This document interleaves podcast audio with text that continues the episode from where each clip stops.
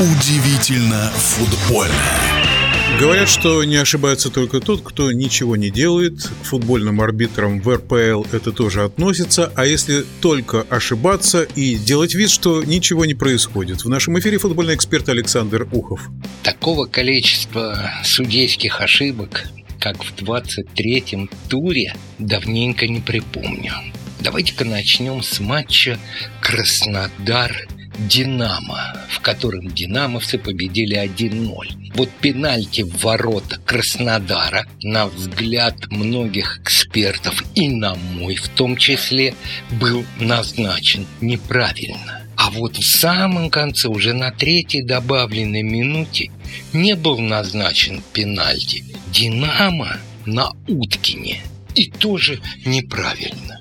Вот ВАР в этом туре отличался таким непонятным своим поведением на многих матчах, что просто иногда даже не понимаешь, разводишь руки и ничего не можешь сказать. Потому что на Смолове да, было нарушение, оно было за пределами штрафной. И главный судья уже решил, что все штрафной. Нет, ВАР вмешался, пенальти, ВАР ошибся. А, соответственно, в том моменте, о котором мы говорили в самом конце матча, Краснодар не дали возможности пробить пенальти. ЦСКА «Урал». Ну, для меня вообще, как и для большинства, абсолютно неожидан сам результат 2-2. Я был твердо убежден, как и букмекеры, кстати, что ЦСКА победит. Я-то думал, что, честно говоря, матч окончится, ну, скажем так, достаточно убедительной победой армейцев. Нет, 2-2. И тоже в самом конце – уже в добавленное время назначайся пенальти в ворота Урала. Армейцы сравнивают счет. Затем следует контратака екатеринбуржцев. Нарушение правил штрафной. ВАР смотрит, главный судья смотрит, пенальти не назначают. Ну, все эксперты, ну, все считают, что пенальти был. Матч Лока-Спартак ну, здесь вообще такие парадоксы были. Например, как неудаление бика-бика. Послушайте, если за такие нарушения не удалять, кто не видел, посмотрите, то за что же тогда удалять? Лока выиграл. Один удар в створ ворот, гол. Гол забил Изидор, в четырех матчах четыре гола неплохая результативность. А у армейца Езаджи в пяти матчах пять голов. В пяти матчах сыгранных за ЦСКА. Прекрасная результативность. Правда, вот этот последний гол с пенальти. Но, знаете, пенальти надо еще забить.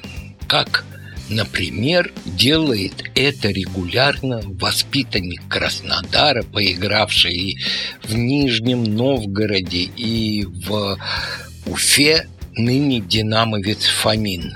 Если я не ошибаюсь, а по-моему я не ошибаюсь, в 22 матчах 22 забитых гола.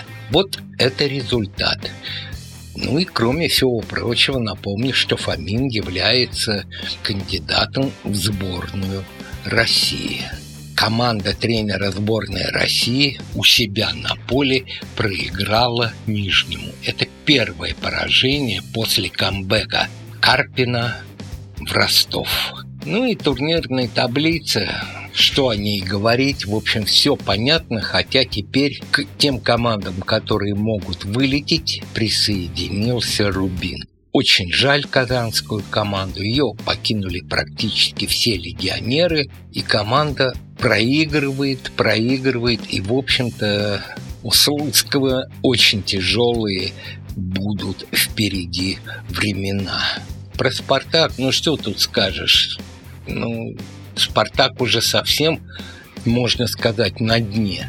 Несколько слов все-таки вернусь к судейству. Виктор Перейра покинул наш глава департамента судейства Россию. Возвращаться не думает. Нужно срочно принимать решение. по нашему судейскому корпусу. Если так дальше пойдет, то не удивлюсь, что некоторые команды просто будут ну, сниматься. Буквально вот к этому призывают спартаковцы, если судейство такое продолжится. Ну, конечно, это сказано сгоряча, сниматься они не будут, но играть в таком турнире, где все против них, а на самом деле две игры подряд и два грубейших нарушения. После одного из них, кстати, бразилец Айртон уехал на родину к себе и будет играть теперь за Фламенго. Это возмутительно, это просто возмутительно. И возвращаясь то, с чего мы начали, с игры Краснодар-Динамо. После ничьи Сочи и «Зенита» «Динамо» теперь отстает на три очка от питерцев. А ЦСКА, соответственно, на три очка отстает от «Динамо». Быть может, все-таки надеемся, что завяжется борьба за золото или нет? Вы как считаете, а? Кстати, этот комментарий я говорил на русском языке, как вы догадываетесь и понимаете. А между прочим, русский язык теперь стал официальным языком ФИФА с 31 марта. Прошу любить и жаловать ФИФА на русском языке. В нашем эфире был первый вице-президент Федерации спортивных журналистов России Александр Ухов. Удивительно футбольное.